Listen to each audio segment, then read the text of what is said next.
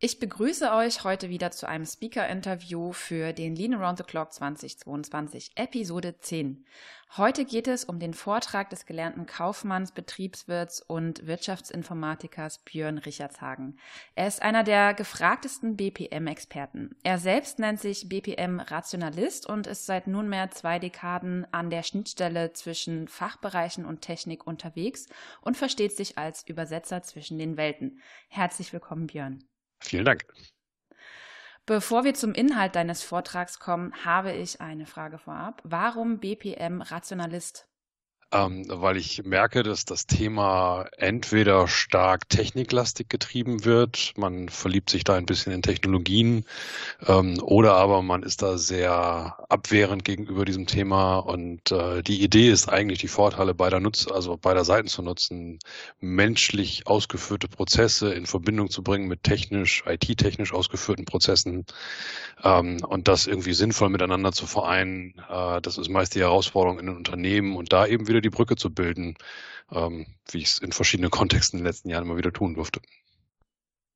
Ja, als ich zur Vorbereitung des Interviews äh, deinen Text auch gelesen habe, habe ich mir selber so gedacht, er tut genau das, was ich immer hinterfrage, was man tun sollte. also es ist schon mal schön zu wissen, dass es Menschen da draußen gibt, die eben diese Brücke schlagen und das auch mit Leidenschaft tun. Mhm. In deinem Vortrag Prozesse modellieren ist langweilig. Mitnichten. Es ist die Grundlage für Digitalisierung. Sprichst du über die Prozessmodellierungssprache Business Process Model and Notation kurz BPMN.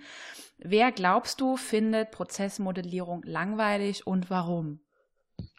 Äh, ich hole da kurz ein bisschen aus. Ich äh, bin ein Kind des Ruhrgebiets und habe bei einem äh, Maschinenbauzulieferer gelernt.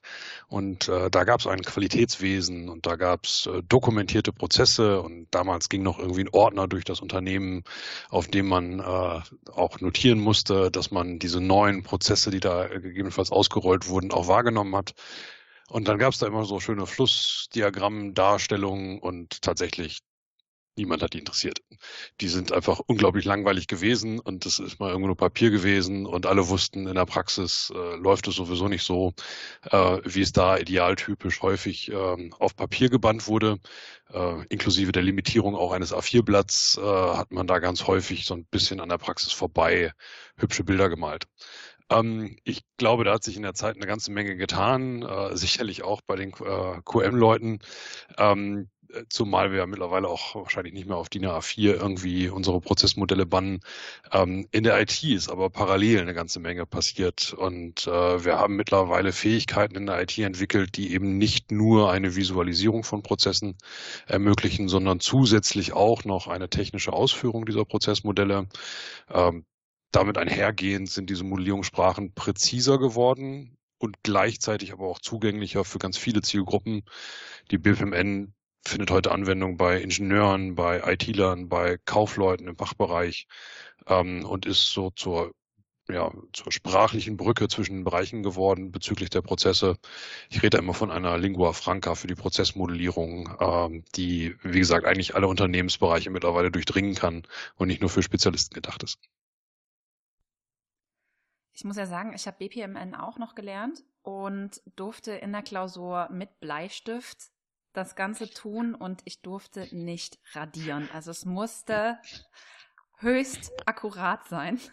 Mhm. Und ich kann auch nicht verstehen, warum heutzutage diese Sprache in, nicht angewendet wird. Also für mich gibt's nur das. Ich finde das super klar. Ich finde das eindeutig und verstehe nicht, warum es nicht jeder macht.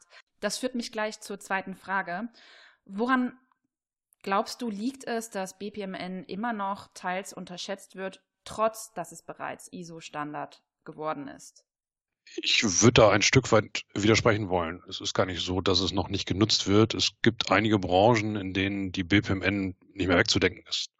Also in all den Branchen, wo wir über standardisierte, häufig wiederholte Prozesse reden, wie beispielsweise im Banking, im Versicherungsumfeld, im Telekommunikationsumfeld, aber durchaus auch in verschiedenen anderen Industrien, im Logistikbereich, ähm, findet die BPMN durchaus Anwendung ähm, und ist mit Sicherheit heutzutage die weit verbreitetste Modellierungssprache Ähm, ich denke auf diesem Planeten tatsächlich. Ähm, es gibt aber immer noch Bereiche, in denen das Potenzial einfach noch nicht erkannt ist. Ähm, man muss sich da ein bisschen mit beschäftigen. Sobald man da den ersten Schritt reingemacht hat, ist meine Erfahrung, gewinnt man da auch mehr Interesse dran und äh, sieht dann auch die entsprechenden Möglichkeiten.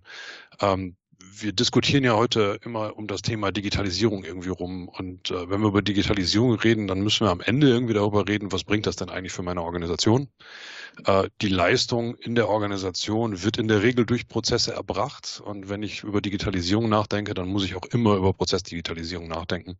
Und die BPMN ist da einfach ein exzellentes Vehikel, die verschiedenen multidisziplinären Ansätze zusammenzubringen, an einen Tisch zu bringen und kluge Ideen zu entwickeln, wie zukünftig die Leistungserbringung durch Prozesse erfolgen kann. Worin glaubst du liegt das größte Potenzial bzw. die größte Power von BPMN und weshalb du sagen würdest, es sollte grundsätzlich jeder und überall nutzen? Recht knapp auszudrücken, die grafische Visualisierung macht es zugänglich für jeden. Die syntaktische Präzision dieser Modellierungssprache gibt halt mehr Möglichkeiten als nur eine Visualisierung, sondern eben auch die Ausführung in unterschiedlichen Bereichen. Was möchtest du den Zuhörenden mitgeben, damit sie genau zu deinem Vortrag am 17. März kommen? Ich äh, würde gerne einen Einblick geben äh, in die Möglichkeiten, die daraus entstehen. Es ist halt mehr als nur Kästchen und Pfeile. Ähm, ich will ein bisschen darauf hinweisen, wo vielleicht die Probleme der alten Welt sind, was, welche Probleme, wie oder wie man die durch die BPMN entsprechend lösen kann und auch was daraus folgt. Also äh, ich kann sie für die Automatisierung nutzen, haben wir festgestellt oder gerade besprochen.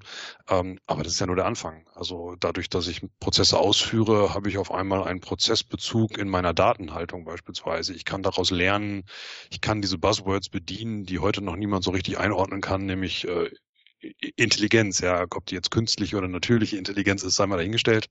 Ja, aber ich kann eben durch Prozessausführung auch lernen für meine zukünftigen Aktivitäten in der Organisation und das einfließen lassen in das, was wir eigentlich so kontinuierliche Verbesserung nennen.